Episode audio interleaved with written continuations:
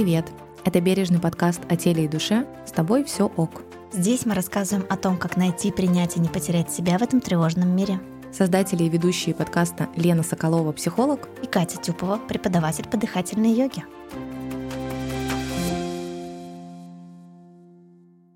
Друзья, тема первого выпуска нашего подкаста просто не могла быть другой, настолько она актуальна сейчас. Поэтому сегодня мы поговорим, конечно же, о тревоге, о том, как справляться с тревогой и стрессом, поделимся навыками саморегуляции по работе с тревогой и расскажем, как доставать себя из стрессовой ямы. И о том, как мы в этой яме оказываемся. Да, было бы еще неплохо рассказать о том, как туда не попадать, но, к сожалению, мы сами не знаем. Хотя на этот счет у меня припасено несколько упражнений. Не поверишь, но у меня тоже. Отлично, поехали. А,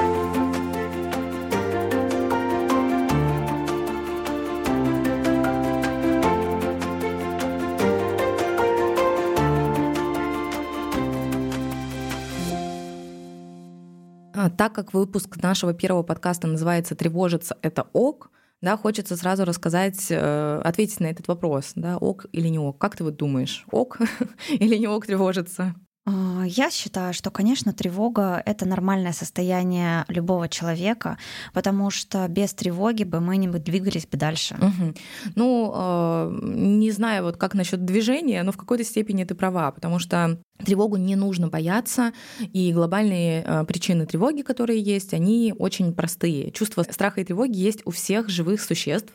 Оно возникло в ходе эволюции как инструмент выживания а, в ответ на угрозу для жизни. То есть э, то, что чувствуем мы тревогу, означает, что мы когда-то там, наши предки были очень тревожными, и благодаря этому они выжили, и выжили, собственно, мы. А, если ты отследишь состояние тревоги, вот именно такой, которая возникает ситуативно, то она возникает в опасной ситуации, а иногда нет. Она возникает просто в неопределенной ситуации, когда мы не знаем вообще, э, чего нам ждать. Например, когда вот мы впервые записываем подкаст, мы очень тревожимся, потому что не знаем, что же нас ждет, как это будет происходить. Все, что для человека не определено, непонятно, вызывает такое состояние тревоги. Мы просто пытаемся подготовиться как-то на будущее, э, как-то продумать все варианты, да, там масса сценариев, э, что же пойдет не так, как себя от этого подстраховать. Поэтому если мы именно говорим о тревоге и тревожности, то ответ на этот вопрос будет э, тревога — это ок.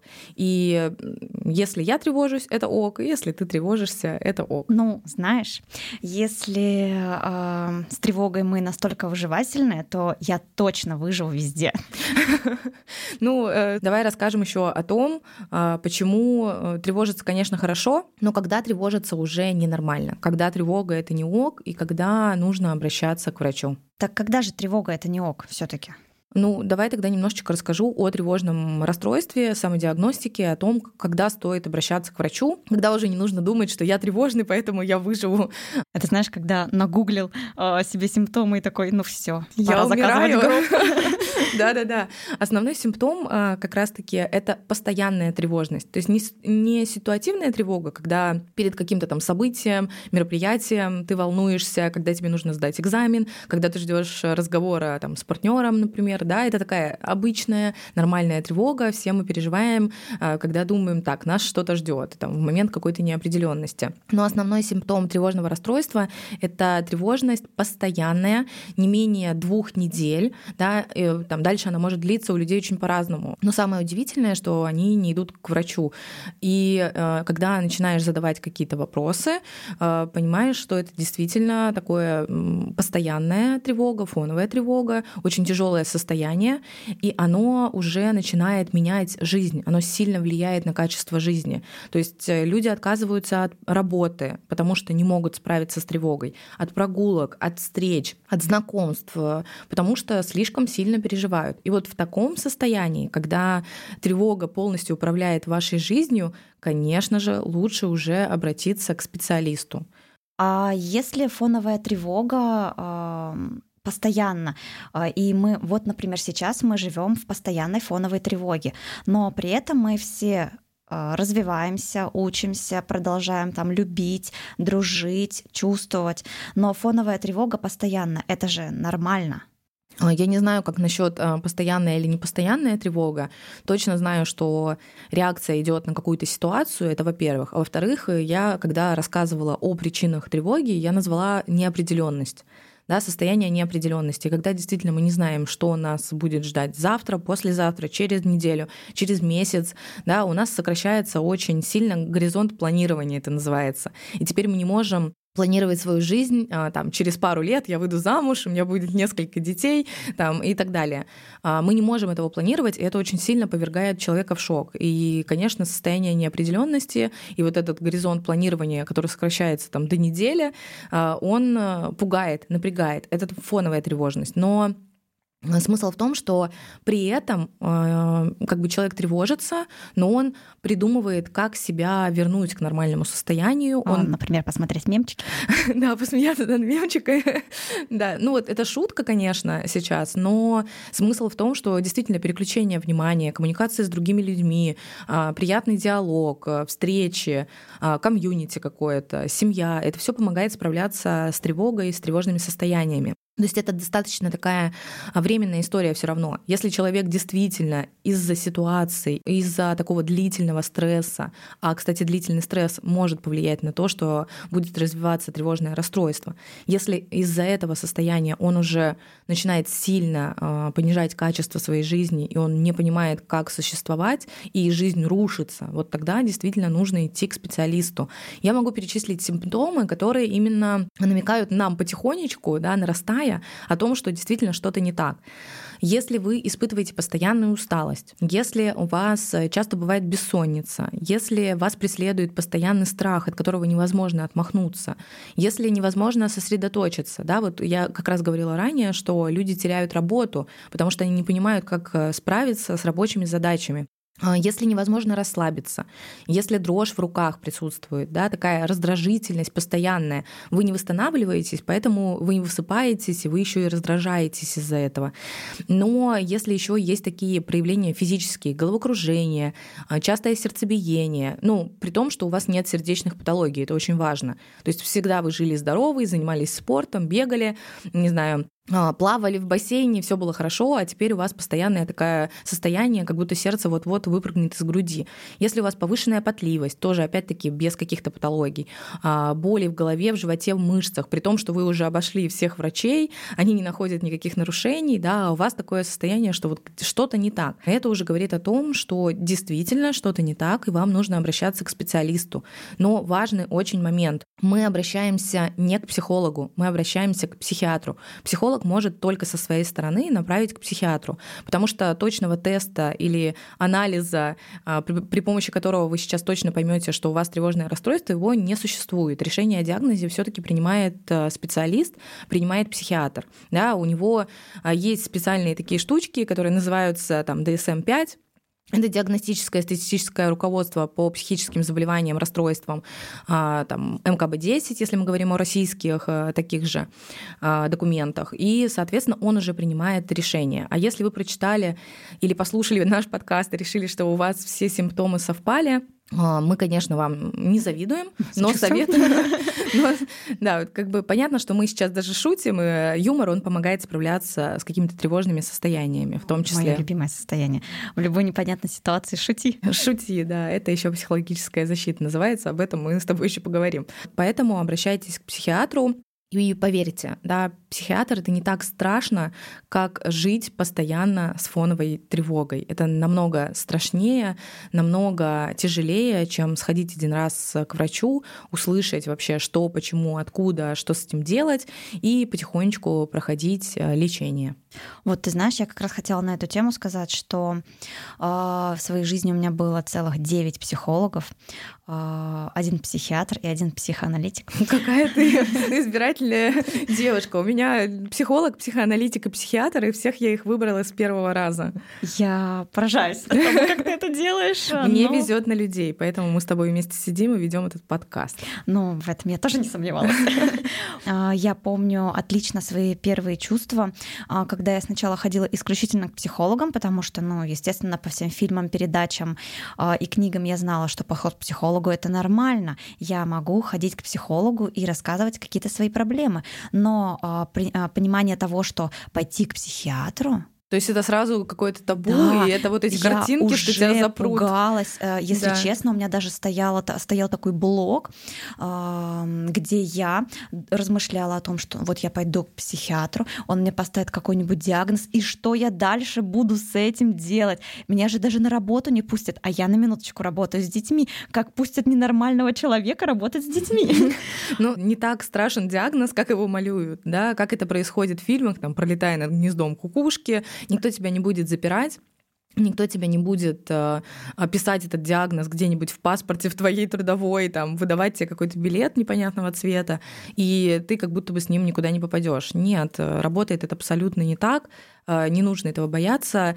Диагноз, наоборот, поможет э, направить да, свой ресурс в нужное русло, понять, как с ним жить, как его адаптировать под свою жизнь, как снизить... Да, это скорее для да. понимания. Да, то есть как снизить, например, симптомы какие-то, как с этим работать. То есть э, у нас же у всех в жизни бывают там разные события. Ты вот сломал ногу, ты же не думаешь о том, что не пойду никуда, потому что с гипсом не прикольно ходить. Ты просто э, у тебя там ставят этот гипс, и ты пытаешься адаптировать свою жизнь ну, на какой-то период времени под этот гипс. И все, и ты живешь. Ты там думаешь о том, что окей, э, я там буду на костылях ходить, или э, друзья лучше мои придут ко мне, нежели я буду куда-то там выходить. И все это нормально воспринимает. Вот то же самое должно происходить с, заболеваниями, да, с расстройствами. Но хорошо хотя бы, что сейчас э, к психологам относятся немножечко иначе. Это вот уже большой плюс, потому что теперь видят, что это ходить э, как бы нормально вроде как, да, иногда это даже модно становится, например, Я бы сказала, что благодаря этому модному течению мы все хотя бы более-менее здоровы.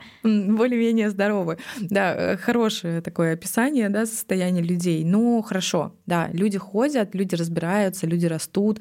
А, единственное, что популярная вот эта психология, популяризирование, оно и работает и в обратную сторону. А, люди начинают читать какие-то, опять-таки, симптомы, а, читают какие-то там диагнозы, пытаются с этим что-то примерить это на себя, как студенты, как это, есть же эта шутка про студентов меда второго курса, которые находят у себя все заболевания, которые изучают. Поэтому хочется, чтобы мы не примеряли все, что мы прочитали на себя, да, не смотрели какое-то коротенькое видео и думали, что вот у меня ровно так, значит, э, вот это так работает, и вот ответ на все мои вопросы. Нет.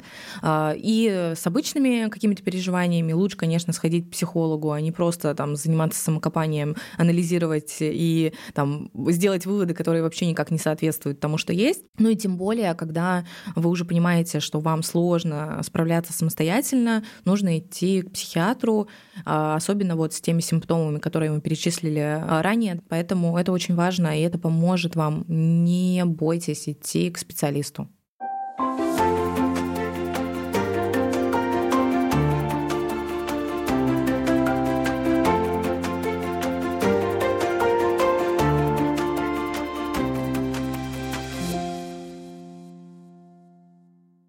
Я бы хотела, на самом деле, опять же, вернуться все-таки к тревоге и к тревожному состоянию.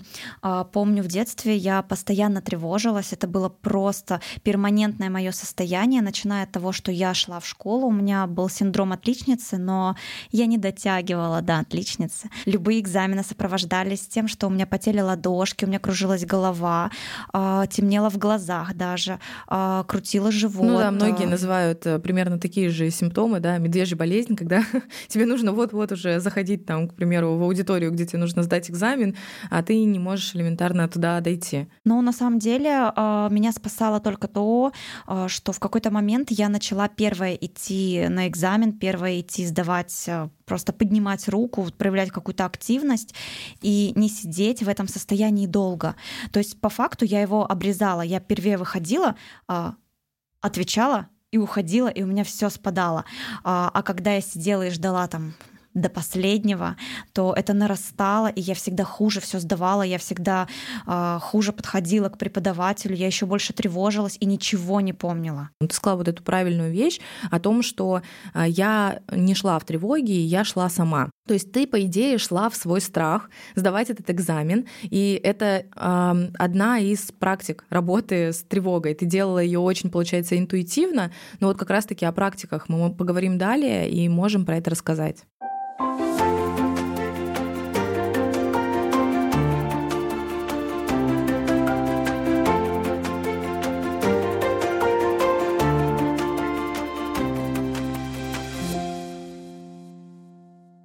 Друзья, возвращаемся к тревоге. А, вот мы уже с тобой несколько раз обозначили, что с тревогой, оказывается, можно работать, а не просто принимать ее как данность. Да, давай подробнее разберем, как это делать. Давай начнем, может быть, с дыхательных да, упражнений, а потом перейдем к психологическим и ну, тоже телесным.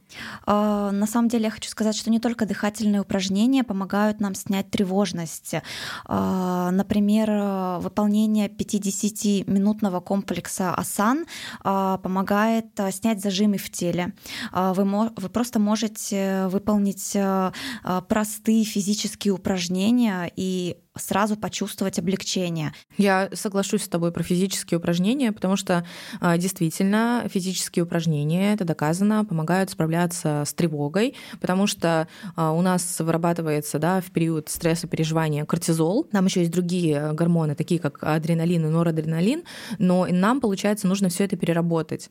И переработать это можно как раз-таки в физических упражнениях. Мы берем, перерабатываем этот кортизольчик, и нам становится чуточку лучше. Единственное важное а, такое замечание. Вот как раз-таки йога подходит для этого а, больше, нежели какая-то тяжелая физическая нагрузка, а, типа там бокса, бега на 20 километров и так далее. Потому что когда мы даем сильную физическую нагрузку, кортизол у нас вырастает.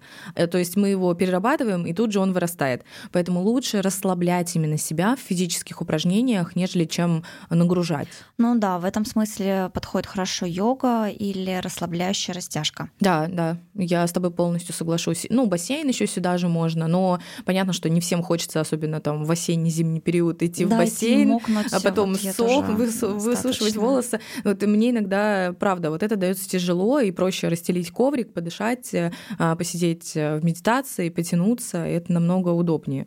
Ну вот, например, по поводу медитации я бы тут поспорила бы, потому что э, мне, например, хотя я очень хорошо научилась дышать э, и погружаться в состояние себя, но э, просто медитировать для меня мука. А, у меня неспокойный разум. А, и, а, знаете, это в тот самый момент, когда ты садишься медитировать, и каждые 30 секунд у тебя какие-то... Я не забыла помыть обувь. Ой, я забыла прописать список задач. Так, я купила сыр или нет? Ну, правда, медитация достаточно сложная практика, и она не у всех сразу получается, но не то, что не нужно ее ругать за это, да? нет, я не ругаю. Я наоборот считаю, что это, втор... это даже, можно сказать, третий этап. Первый этап а, дыхание. это физическая нагрузка. упражнение. Угу. Второй этап это дыхание. С дыхания начинается медитация, потому что то, когда ты начинаешь концентрироваться на своем вдохе и выдохе, потом ты добавляешь счет, потом ты добавляешь звуковое сопровождение, и только после этого, когда ты уже отточил и сделал свою дыхательную практику глубокой, насыщенной и э, с визуализацией, только тогда ты можешь переходить к медитациям. Угу. Ну да, тут я тоже согласна. Никто не садится в медитацию, просто буду медитировать и так далее. Ты же все равно, даже когда садишься в медитацию, ты а, выравниваешь сначала дыхание. Получается, первое, что говорят медитации, да, а если особенно ты медитируешь под войсы какие-то, то есть э, сосредоточиться на дыхании, да, вот как а, воздух заходит тебе в нос, да, и как ты выпускаешь его. То есть обычно так. Но медитация, правда, достаточно тяжелая практика, но из того, что ты проговорила, вот эти вот каждые 30 секунд, когда тебя откидывает в какие-то мысли, в этом нет ничего плохого. Ты просто должна себя возвращать обратно. Вот. И со временем это навык. Медитация — это навык, дыхание — это навык. У тебя будет получаться. Знаешь, я вообще сейчас подумала о том, что навык возвращения себя обратно — это один из самых главных навыков в тревоге, потому что самое главное — уметь возвращаться возвращаться в период до критичного тревожного состояния? Угу. Ну, возвращаться к себе, да, а, в первую очередь, переключать это внимание и работать с ним. И вот э, ты сказала про работу с дыханием, сказала про физическую нагрузку, про медитации. Я вот немножко дополню именно работу с физическим. А, есть э, такая практика, которая называется нервно-мышечная релаксация.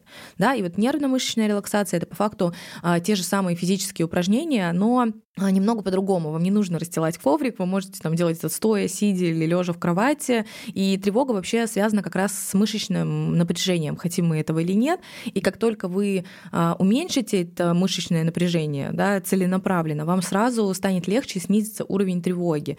И расслабление сразу а, проще почувствовать на фоне как раз-таки с сильным напряжением. Вспомните, когда вы сильно-сильно нервничали, тревожились и так далее, вот, например, перед тем же самым экзаменом, потом вы идете, вы сдаете этот экзамен, вы выходите, и вам резко становится так просто, легко, вы уже готовы как маслечко просто Знаешь, это когда тебя окутывает просто теплотом, Тепло. и оно по всему телу растекается. Вот, как раз-таки, если вы не можете прожить вот этот период, а вы о чем то думаете, что вас только ждет, вы можете это сделать самостоятельно, как бы не проживая эту ситуацию, а поработав со своим телом.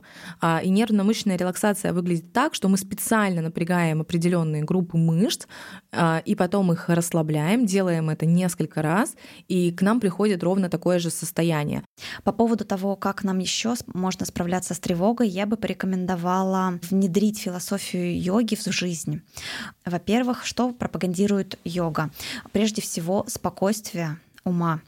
И я бы рекомендовала пытаться успокоиться.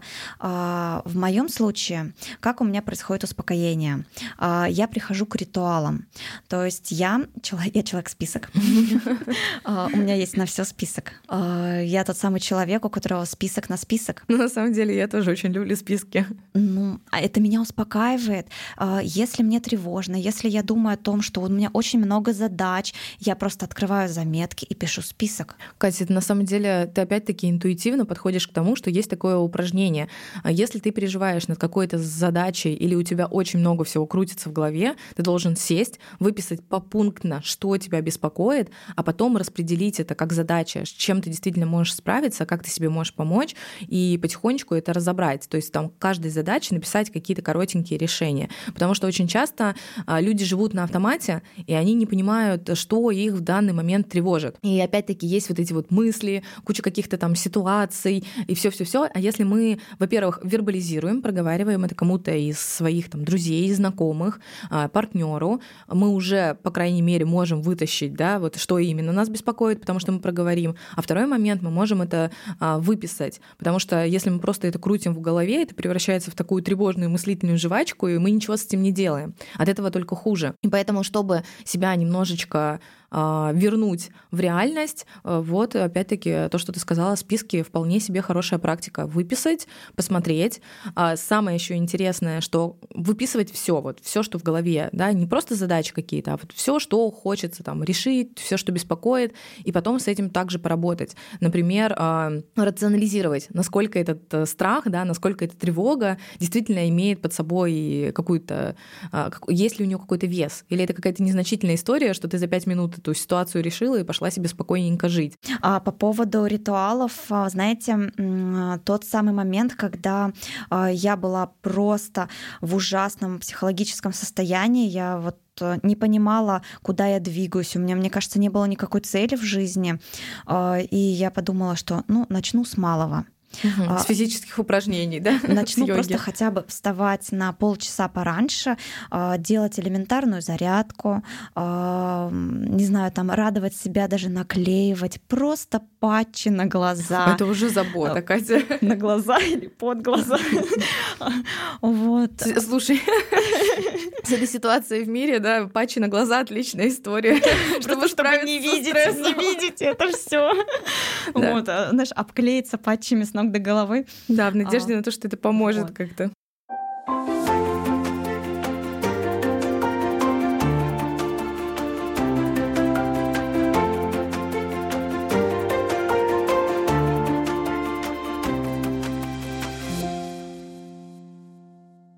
Опять же, просто сварить себе кофе с утра, прям, прямо мой любимый кофе. Вот я делаю специально, даже стала покупать тот кофе, только исключительно, который меня радует. Ну, опять-таки, сейчас это прозвучит опять, что я тебя хвалю просто весь выпуск, но ты интуитивно... Потому что я такая осознанная. Но ты опять интуитивно делаешь то, что необходимо. Ты фокусируешься на моменте здесь и сейчас. Ты фокусируешься на нем и проживаешь каждый момент. А я только что вот там, пару минут назад говорила, что большинство людей живут на автомате и потом не могут понять, откуда у них тревожность. А если проживать осознанно каждую минуту своей жизни, а, возвращать себя, проживать эмоции, понимать, что ты сейчас чувствуешь, как ты себя там радуешь или не радуешь, а не игнорировать там тревоги, не игнорировать свои там любые состояния, то, конечно, ты будешь в стабильном состоянии, потому что ты, во-первых, находишь эмоцию, ты понимаешь, что с тобой происходит, и ты проживаешь ее в моменте, а не просто запихиваешь куда-то поглубже, а потом, а, когда засыпаешь, понимаешь, что так, я вообще как прожил этот день, и тревожишься. Знаешь, вообще, на самом деле, очень нравится принцип здесь и сейчас. Вот, э, вот например, сейчас осень, красивые желтые листья. Я иногда иду, светит солнце, и я просто... В Петербурге? Мы сейчас про один город говорим вообще. В Петербурге тоже, ребята, бывает солнце. Не верьте тому, что его не бывает. Это все вранье. Петербург Ладно. очень хороший город. Хорошо. К этому надо себя приучать. К этому приучать. Это Потому навыки. что э, это кажется, что это просто. На самом деле это далеко не просто. Многие люди начинают так делать, но забрасывают все буквально там через 5-6 дней. Потому что люди хотят всегда вообще... Мы э, все люди, да, не просто какие-то там люди, а мы достаточно ленивые существа, и очень хочется, чтобы все получалось очень быстро. И если мы что-то делаем, мы ждем результата сразу же. А навыки, они как раз на то и навыки, что они работают со временем. То же самое, что с дыханием. Если ты проделаешь дыхание один раз или там нервно-мышечную релаксацию проделаешь один раз, это не значит, что тебе поможет. Нужно делать постоянно, и тогда ты уже автоматически будешь расслабляться. Возвращать себя опять-таки тоже будет всегда а, проще со временем. Реагировать на какие-то мелочи, а, там, вот, листочки, цветочки, солнышко и свежесваренный кофе будет намного проще, если обращать на это внимание. Если вам кажется, что вот вы, например, получите результат только там буквально условно через три недели, за которые формируется привычка, и вам тяжело проходить э, эти три недели и думать о том, что ну вот я сейчас оттерплю, а потом оно само пойдет по накатанной, поезд войдет в туннель и поедет. На самом деле это не так работает. Вы должны просто от каждой практики, от каждого дня получать удовольствие. Вот ты встал и такой, сделаю небольшую зарядочку. Хорошо же на душе. Пойду включу свою любимую песню и буду петь ее. Вы знаете, я обожаю петь. Я просто... Наш подкаст заходит в другое русло. Сейчас будет песня от Кати. Ой, я не буду вас убивать своим пением, но какое удовольствие идти с утра, а, слушать свою любимую песню и тихонечко ее подпевать. Вы знаете, я всегда в метро улыбаюсь, только потому что я слушаю те песни, которые мне нравятся. Ну вот, кстати, ты рассказала тоже да, сейчас о важной вещи. Не обязательно выбирать практики, которые а, вы где-то прочитали, и вы себя заставляете это делать. Да, мы сказали про нагрузку физическую, да, мы сказали про медитацию, дыхание, там, нервно-мышечную релаксацию, а, про моменты здесь и сейчас. Но возвращайте себя именно к тем занятиям, которые вам близки, которые вам нравятся. Ну, хорошо, любите вы петь, и вам доставляет это какое-то удовольствие, это э, вас наполняет, это вас радует. Делайте это. Любите вы бегать, хорошо, выходите на эту пробежку. А, любите вы там мозаику собирать какую-то, или что это, пазл, да? Пазл собирать. Я просто вообще очень неусидчивая, поэтому... Я тебя понимаю. Я даже забываю вообще, как это называется. Любите собирать пазл, пожалуйста, собирайте пазл наполняйте свою жизнь, помимо тревог, переживаний и так далее, а, событиями радостными. Вы их сами создаете и какими-то практиками, потому что собирать мозаику или рисовать картину по номерам — это тоже своего рода практика. Э, также я хочу порекомендовать э, обращать внимание на свое окружение. Э, если вы окружаете себя тревожными людьми, которые только делают, что беспокоятся, думают о том, как все плохо Всех вокруг. тревожных за пределы своей компании удалить. Да нет, нет, на самом на деле самом просто деле. ну, невозможно удалить всех людей, но можно ну, чуть меньше с ними контактировать, потому что наше окружение нас формирует, э, и меня формирует тоже мое окружение. Ну, э, с одной стороны, я вроде как с тобой согласна, с другой стороны, а, представь, что тревожным, сильно тревожным является твой партнер. И у него вот э, в зависимости от ситуации тревога выросла там а, в 10 раз. Конечно же, не обязательно всех исключать из своего окружения. А, я бы сказала даже не про тревожных людей, а про людей, которые разгоняют вот это состояние, а, которые не просто говорят, что они тревожные, им тяжело, там, они не понимают, как прожить ситуацию и так далее. Здесь можно поддержать, здесь можно, если вас попросили дать какие-то рекомендации, которые вы узнали как раз-таки из нашего подкаста, там, или из книги, которую я порекомендую дальше.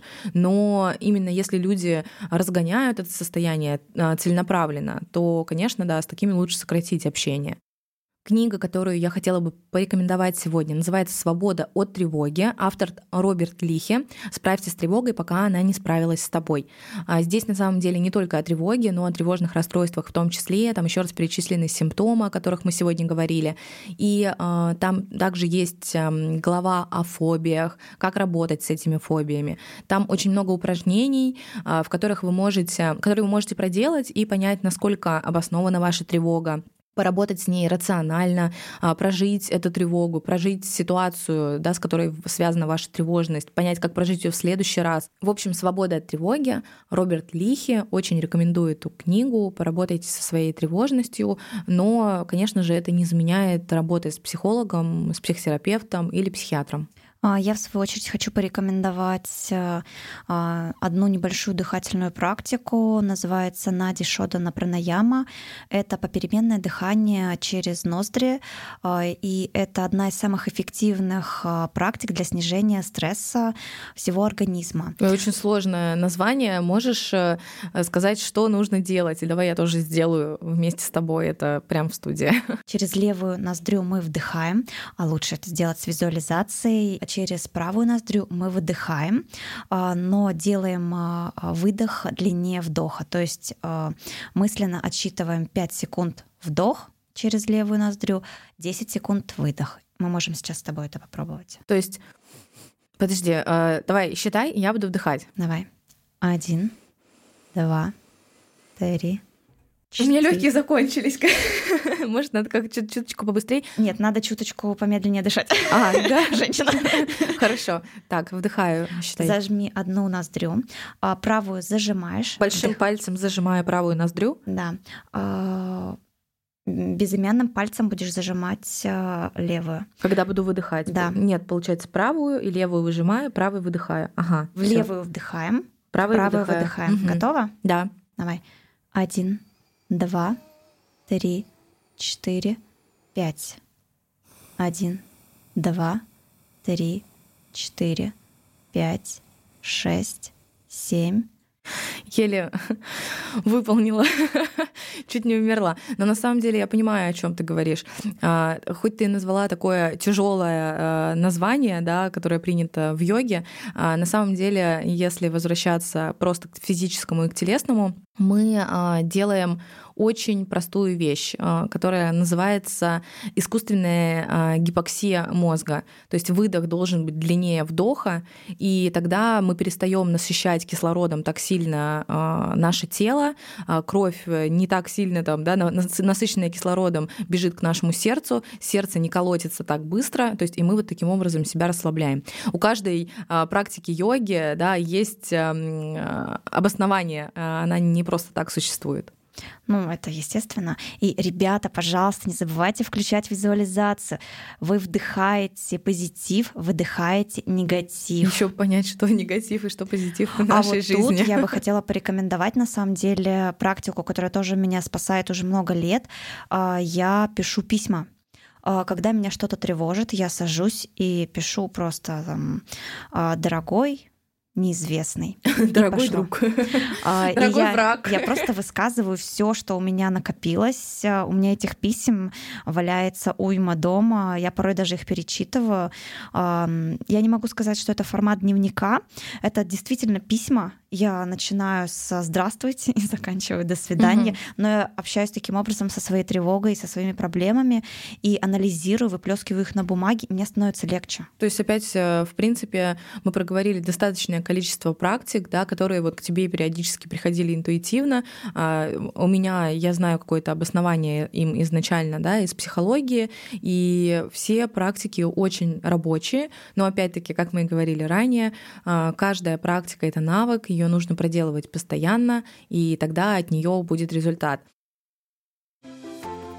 А, сегодня мы говорили о тревоге. Очень сильно надеемся, что выпуск будет нужным. Полезным, самое главное. Да, это очень важно. Обязательно применяйте а, упражнения, о которых мы говорили. Не забывайте о рекомендациях, книгу, а, которую посоветовали. И не забывайте, что если вдруг ваши практики и приемы сорвались, не, не бойтесь начать сначала. Да, не бойтесь начинать сначала и помните, что тревога — это ок. Это был подкаст «С тобой все ок».